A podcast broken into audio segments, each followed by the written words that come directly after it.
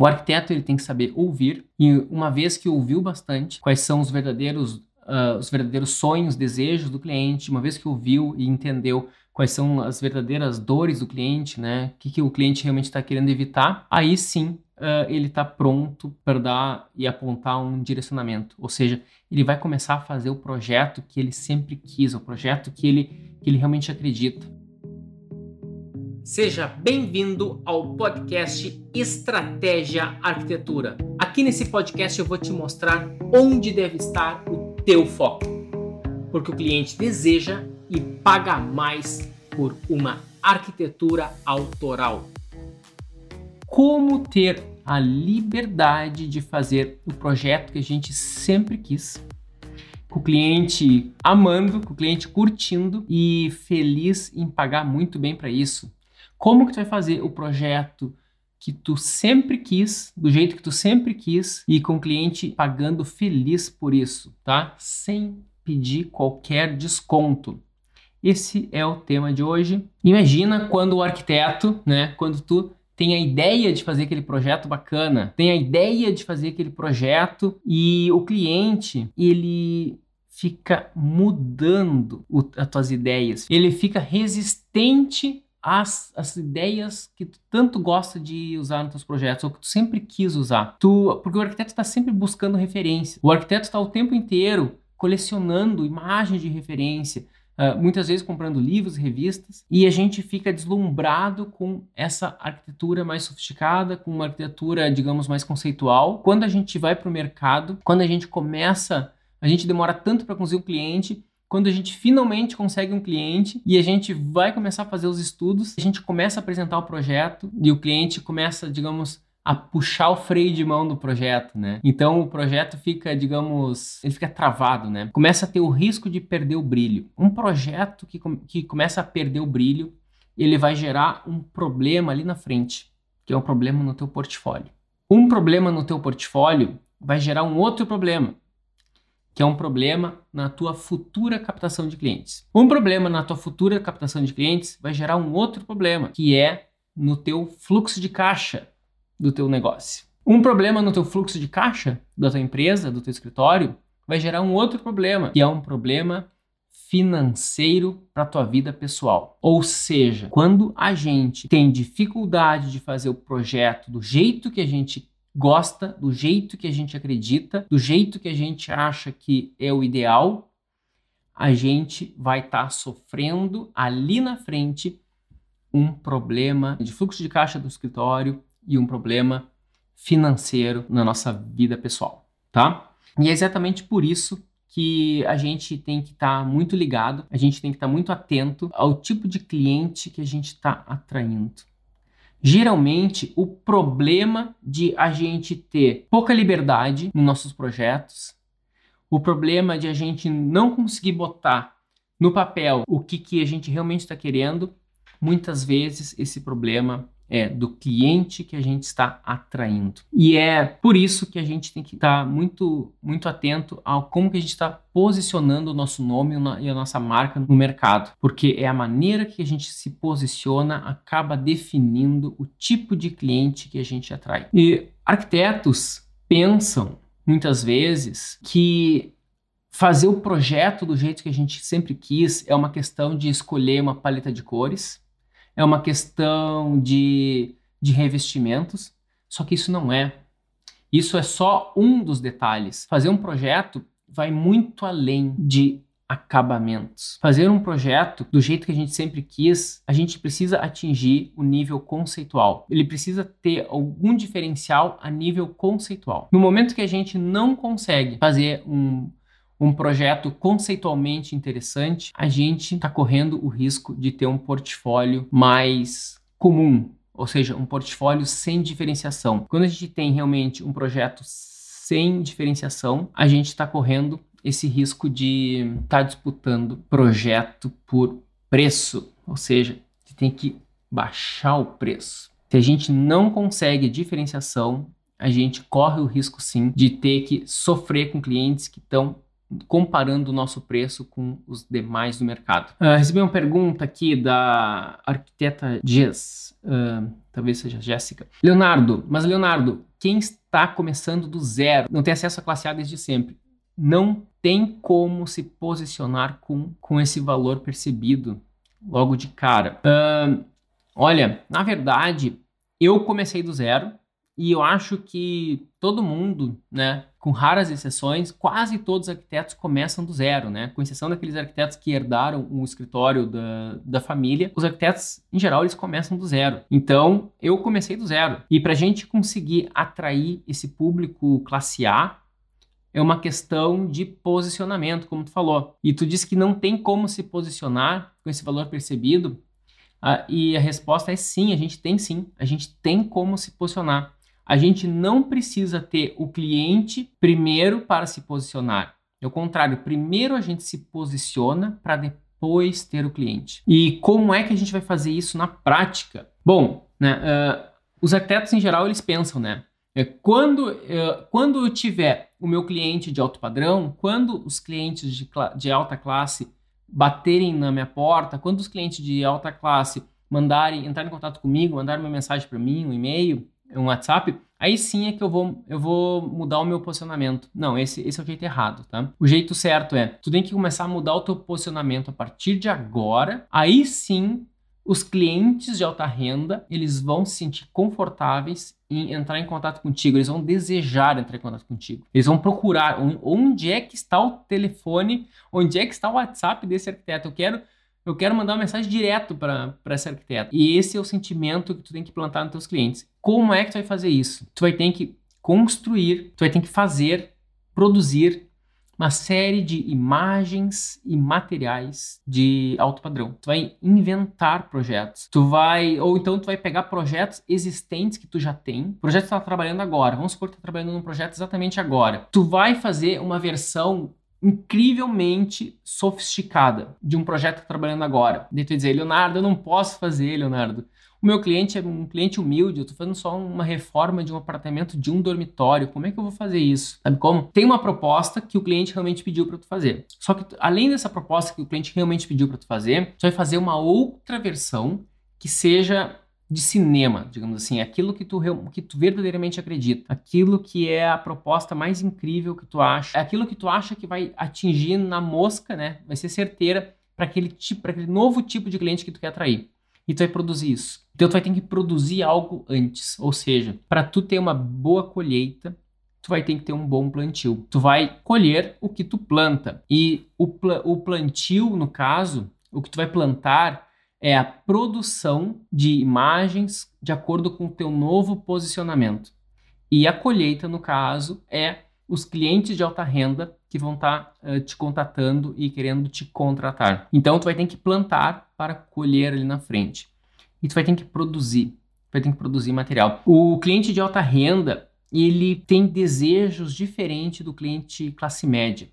O cliente de alto padrão, ele quer, acima de tudo, exclusividade. E essa exclusividade, isso está muito no projeto também, né? Em outras, em outra, faz parte do atendimento, faz parte do, do negócio como um todo, mas o principal o coração dessa exclusividade está no, no projeto, está no design diferenciado. E para tu conseguir esse projeto diferenciado, esse design diferenciado, tu precisa conseguir expressar a arquitetura que tu realmente acredita. Quando tu tá trancado, quando tu te sente sufocado, quando tu sente, digamos, é como se fosse aquele cavalo que. Não sei se vocês ainda conhecem, né? Hoje em dia, não sei se existem as carroças com cavalo, mas tinha um tempo que botavam uh, alguma coisa assim nos olhos do cavalo que é para o cavalo não olhar para o lado, era só para olhar para frente, né? Então, a quem comandava o cavalo dizia que ele só podia olhar para frente. E às vezes, alguns clientes fazem isso com o arquiteto. Né? É, o, é o cliente que direciona o arquiteto enquanto deveria ser o contrário. Como que é um advogado, né? Se um cliente chega no advogado, o advogado é que vai direcionar o cliente. Se um paciente chega no médico, o médico é que vai direcionar o paciente. Se um paciente chega no dentista, o dentista vai direcionar o paciente. E na arquitetura, quando o arquiteto não é bem instruído, quando o arquiteto não está preparado, o cliente direciona o arquiteto. Tá errado. O cliente não pode direcionar o profissional, porque quem entende mais de arquitetura é o profissional, é o arquiteto. Quem, quem, quem entende mais de, de como deve, qual é a melhor solução para a obra, é o arquiteto. O arquiteto ele tem que saber ouvir e uma vez que ouviu bastante, quais são os verdadeiros uh, os verdadeiros sonhos, desejos do cliente, uma vez que ouviu e entendeu quais são as verdadeiras dores do cliente, né? O que, que o cliente realmente está querendo evitar, aí sim uh, ele está pronto para dar e apontar um direcionamento. Ou seja, ele vai começar a fazer o projeto que ele sempre quis, o projeto que ele, que ele realmente acredita. Eu recebi uma pergunta da Malena. Vamos ver o que, que a Malena me perguntou aqui.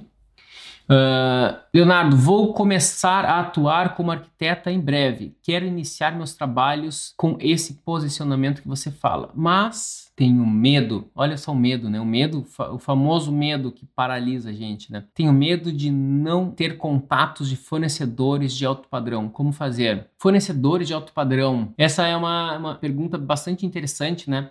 Porque a gente imagina, ok, eu vou, eu vou fazer um projeto bonito, né? Eu olho, eu olho uma série de referências e daí eu começo a misturar aquelas, aquelas referências e, e, e aí eu vou ter um projeto bem bacana, que foi o que eu criei, o que eu inventei, né? Misturando tudo isso. Como é que eu vou achar então esses fornecedores, né? Os fornecedores de alto padrão, ele tu vai achar de várias maneiras. Tu vai achar fazendo pesquisa na internet em obras de alto padrão, obras que são semelhantes às que tu está querendo fazer, que tem um nível parecido, e daí muitas vezes os próprios arquitetos colocam uma lista de fornecedores. Isso é uma maneira. Tu vai achar na internet. Outra maneira, tu vai começar a ligar para para fornecedores que tu já conhece e tu vai pedir indicação. Estou querendo fazer uma cuba que é toda moldada em loco, é toda sem emendas, alguma coisa assim né? Eu quero fazer toda em granito, só que é uma peça única que eu vi na internet. Ele vai dizer, não, eu não consigo fazer isso em granito, isso aí é um outro material. Isso vai ter que fazer num material diferente e eu não trabalho com esse material. Tenta contatar tal fornecedor que eles trabalham com, com dois materiais que conseguem fazer exatamente isso que tu quer. Daí próprio, os próprios fornecedores indicam outros. E também tu pode perguntar, tá, e o que, que tu consegue fazer semelhante a isso, né? Tô, eu acabei de te mandar uma imagem ou uma foto do que eu tô querendo. Tu consegue fazer alguma coisa semelhante? Olha, eu consigo fazer mais ou menos assim. Eu vou te mandar. E o fornecedor vai mandar uma outra foto de uma coisa que ele já fez parecida. E então é assim que tu consegue os fornecedores. É com ligações e trocando e-mail, trocando informações de imagem, mandando o teu projeto, as imagens, e o fornecedor mandando de volta. E aí tu vai indo à frente. Uh, outras, muitas vezes também, o arquiteto posta no Instagram um projeto maravilhoso lá. E daí tu simplesmente manda uma pergunta para ele, manda uma pergunta nos comentários para o arquiteto, para arquiteta, qual foi o fornecedor, né? Qual é esse porcelanato lindo que tu usou, né? Parabéns pelo projeto, né? Uh, que porcelanato é esse? Daí, muitas vezes, o próprio arquiteto, arquiteta já responde, ah, esse é um Porto Belo, linha tal, tal, tal. Então, assim, tu vai conseguindo as informações e só tu começar a anotar tudo isso e tudo isso vai dar certo, tá? Isso não tem galho. É um trabalho, tá? Esse é um, é um trabalho de... É um trabalho do arquiteto, né? O arquiteto fica o tempo inteiro pesquisando os materiais e... Assim, ó, pra, pra gente conseguir ter mais objetividade e clareza nesse processo, você tem que fazer o seguinte: tu tem que procurar o que, que tu tá realmente precisando no momento. Se tu começa a querer catalogar tudo que existe, tu vai te perder. Porque se tu quisesse catalogar tudo que existe, tu a tua vida não é tão longa assim, né? Vai, vai acabar a tua vida e tu não conseguiu catalogar nem, nem 10% do que existe, tá? O arquiteto ele não precisa saber tudo que existe no momento. Ele precisa é saber onde encontrar, onde e como encontrar aquilo que ele está projetando no momento. Isso sim. Tá? Essa é uma, eu acho que é a grande sacada assim que eu posso estar te ajudando agora, Malena, sobre como achar fornecedores de alto padrão. E com o tempo também, tu acaba descobrindo o Instagram de alguns deles, dos fornecedores, né? E daí eles vão eles vão sempre postando várias às vezes making off de obras assim, né? Então, tu está acompanhando as obras de vários outros arquitetos que estão usando aquele fornecedor e tu também acaba aprendendo muito tecnicamente o que, que o pessoal anda, anda fazendo e produzindo. Isso a gente aprende muito, tá? A Stephanie Marx mandou uma pergunta aqui no Instagram. Uh, estou tentando me posicionar para o alto padrão. antes de captar clientes. Perfeito, exatamente. Mas como saber se minhas imagens, projetos inventados que estou criando estão no nível de alto padrão? Uh, Stephanie, é o seguinte, Stephanie, tu tá fazendo uh, as tuas imagens e teus projetos e essas, esse projeto que tá criando, tu vai atrair clientes que gostam desse tipo de projeto, tá? Então, a, o que tu tá fazendo tá correto. Tu vai sempre fazer o que tu acha que é o melhor possível, tu vai fazer o, o que tá o, o máximo do teu alcance e tu vai atrair aqueles clientes que gostam exatamente daquilo que tu está propondo. E, isso que tu está propondo está indo no caminho da arquitetura autoral. Porque o que tu está propondo, Stephanie, é exatamente o que tu acredita. É o que, é o que sai de ti, entendeu? É o que é o que tu é, né? E mesmo que tu pegue várias referências da internet e mesmo que tu te baseie as tuas novas criações são baseadas em muitas referências, é uma colagem de vários, vários arquitetos, várias obras, uma mistura de, de excelentes obras, assim. Tudo isso é essa, essa combinação, ela é única e ela é autoral e essa combinação é tua, tá? Pensa como se fosse na música, né? As notas musicais já foram criadas e quem cria uma música, a criação, né, a autoria de uma música é a combinação dessas notas. E é exatamente isso que eu também enxergo a arquitetura. Tudo que tu vê por aí na internet, ou qualquer lugar, em revistas, livros, tudo isso já foi criado por alguém. E tu vai pegar esses elementos e tu tem a liberdade de usar e usar da maneira que tu quiser, tá? Já fiz vários vídeos assim falando da importância de a gente copiar, né? Copiar de outros arquitetos, é muito nesse sentido, tá? A gente vai copiando de vários e mistura tudo isso e faz uma combinação muito massa, muito, muito única. E daí tu pode acelerar o processo de captação de clientes, Stephanie. Para tu acelerar esse processo, tu tem que ter um posicionamento que vai além da parte técnica, tá? A parte técnica é realmente uma das bases, mas tu tem que passar confiança, tu tem que estar presente em várias mídias. Uh, isso aí é algo que eu vou, eu vou muito a fundo no meu curso, né? Eu tenho um curso que é chamado Arc Revolution, ele vai a fundo nessa questão de atração de cliente e tu tem que realmente, de maneira ampla, tu tem que passar confiança, tá? E a gente consegue passar confiança quando a tua comunicação está perfeitamente alinhada. Então, o jeito que tu escreve a tua bio, o jeito, que, o, as imagens do teu projeto, o quando alguém vai visitar o teu site, se alguém vai procurar uh, sobre o teu nome, sobre o teu escritório, em qualquer lugar, tudo que ele encontrar está falando sempre a mesma coisa, está falando sempre sobre a mesma coisa e o posicionamento ele é único e quando quando isso acontece o cliente tem uma percepção de ele deposita bastante confiança no teu trabalho. Uh, a Stephanie mandou outra pergunta. Queria colocar na bio design de alto padrão, porém tenho medo pois acabei de me formar acha ruim colocar isso na bio? Uh, assim, ó, eu trocaria design por arquitetura, tá? Porque design, design tem muitos arquitetos, tem muito, muita gente que usa design. Tem design de interiores, ou seja, que, que não é alguém formado em arquitetura. E quanto usa arquitetura, é um, digamos, eu acho que é legal, né? Se tu se, se tu se formou em arquitetura, usa arquitetura, tá? Não tem por que não usar. Eu botaria a palavra arquitetura. E design também, o pessoal do design gráfico usa, design de produto usa, né? Alguém que que faz logomarca usa design, tem gente que, que faz adesivos para botar em placas de. É, em fachada de loja também é, é design, usa a palavra design, sabe? O design é uma palavra que ficou ampla demais. Tu, cada pessoa entende uma coisa diferente quando fala design, tá? Então, usa arquitetura que fica, vai ficar mais coerente. Tu apenas dizer que é alto padrão, eu acho que uh, não é ruim, tá?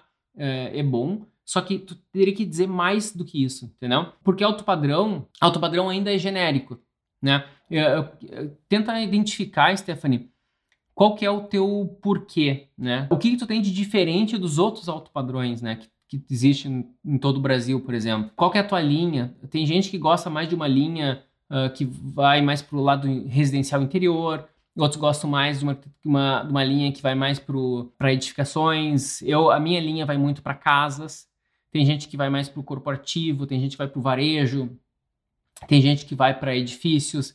Uh, tudo isso pode ser alto padrão. Tem gente que vai para linha. Uh, tem gente que vai só para quartos de bebê, por exemplo. Tem profissionais que se especializam só na área médica, na né, área de saúde, uh, odonto, medicina, clínicas. Tem, tem uns que ficam, arquitetos que estão só numa área específica, num nicho específico. e conversam só com aquele público. Tem outros que gostam de trazer elementos naturais, tem outros que gostam de trazer elementos mais rústicos, tem outros que gostam de trazer elementos mais, digamos, mais sofisticados, ou tem outros que são da linha do, do design brasileiro, né? Então é uma arquitetura, mas usa muito mobiliário, né? Mobiliário clássico brasileiro. Outros gostam muito do mobiliário, digamos, uh, de uma linha escandinava, escandinávia ou escandinava ou italiano, alguma coisa assim, sabe? Uh, tem uns que são uma mistura de várias coisas. Então, tenta descobrir qual é o teu porquê, qual é a tua linha, tá? Tenta subnichar ainda mais, mesmo que tu mude depois. Eu sei que como tu se formou há pouco tempo, tu tem que experimentar alguma coisa. E tem uma frase do, de um cara que eu admiro muito, que é chamado Peter Diamantes.